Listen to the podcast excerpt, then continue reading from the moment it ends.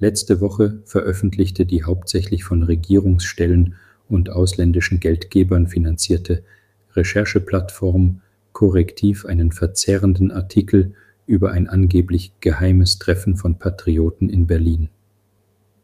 Der linke politisch-mediale Komplex entfachte daraufhin eine beispiellose Hetzkampagne samt Aufmärschen gegen rechts, um der AfD zu schaden. In einer ersten Umfrage verlor die Partei 1,5 Prozentpunkte. Laut jüngstem INSA-Meinungstrend im Auftrag der Bild-Zeitung kommt die AfD auf 21,5 Prozent der Stimmen, ein Verlust von 1,5 Prozentpunkten im Vergleich zur letzten Erhebung. Dennoch liegt die Partei weiterhin weit vor der SPD und den Grünen an zweiter Stelle.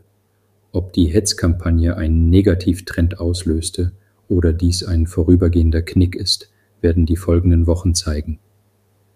Ihre Talfahrt nicht bremsen konnte die SPD mit Bundeskanzler Olaf Scholz.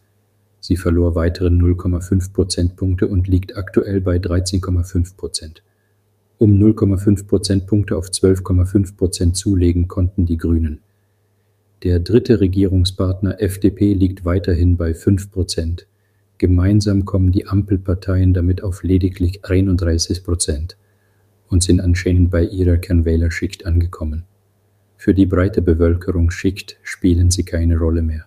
Weiterhin an erster Stelle liegt die CDU-CSU mit 30,5 Prozent. Ein Minus von 0,5 Prozentpunkten. Klar unter der 5-Prozent-Hürde liegen die Freien Wähler und die Linkspartei. Aktuelle Nachrichten zum Lesen finden Sie auf unzensuriert.at oder unzensuriert.de.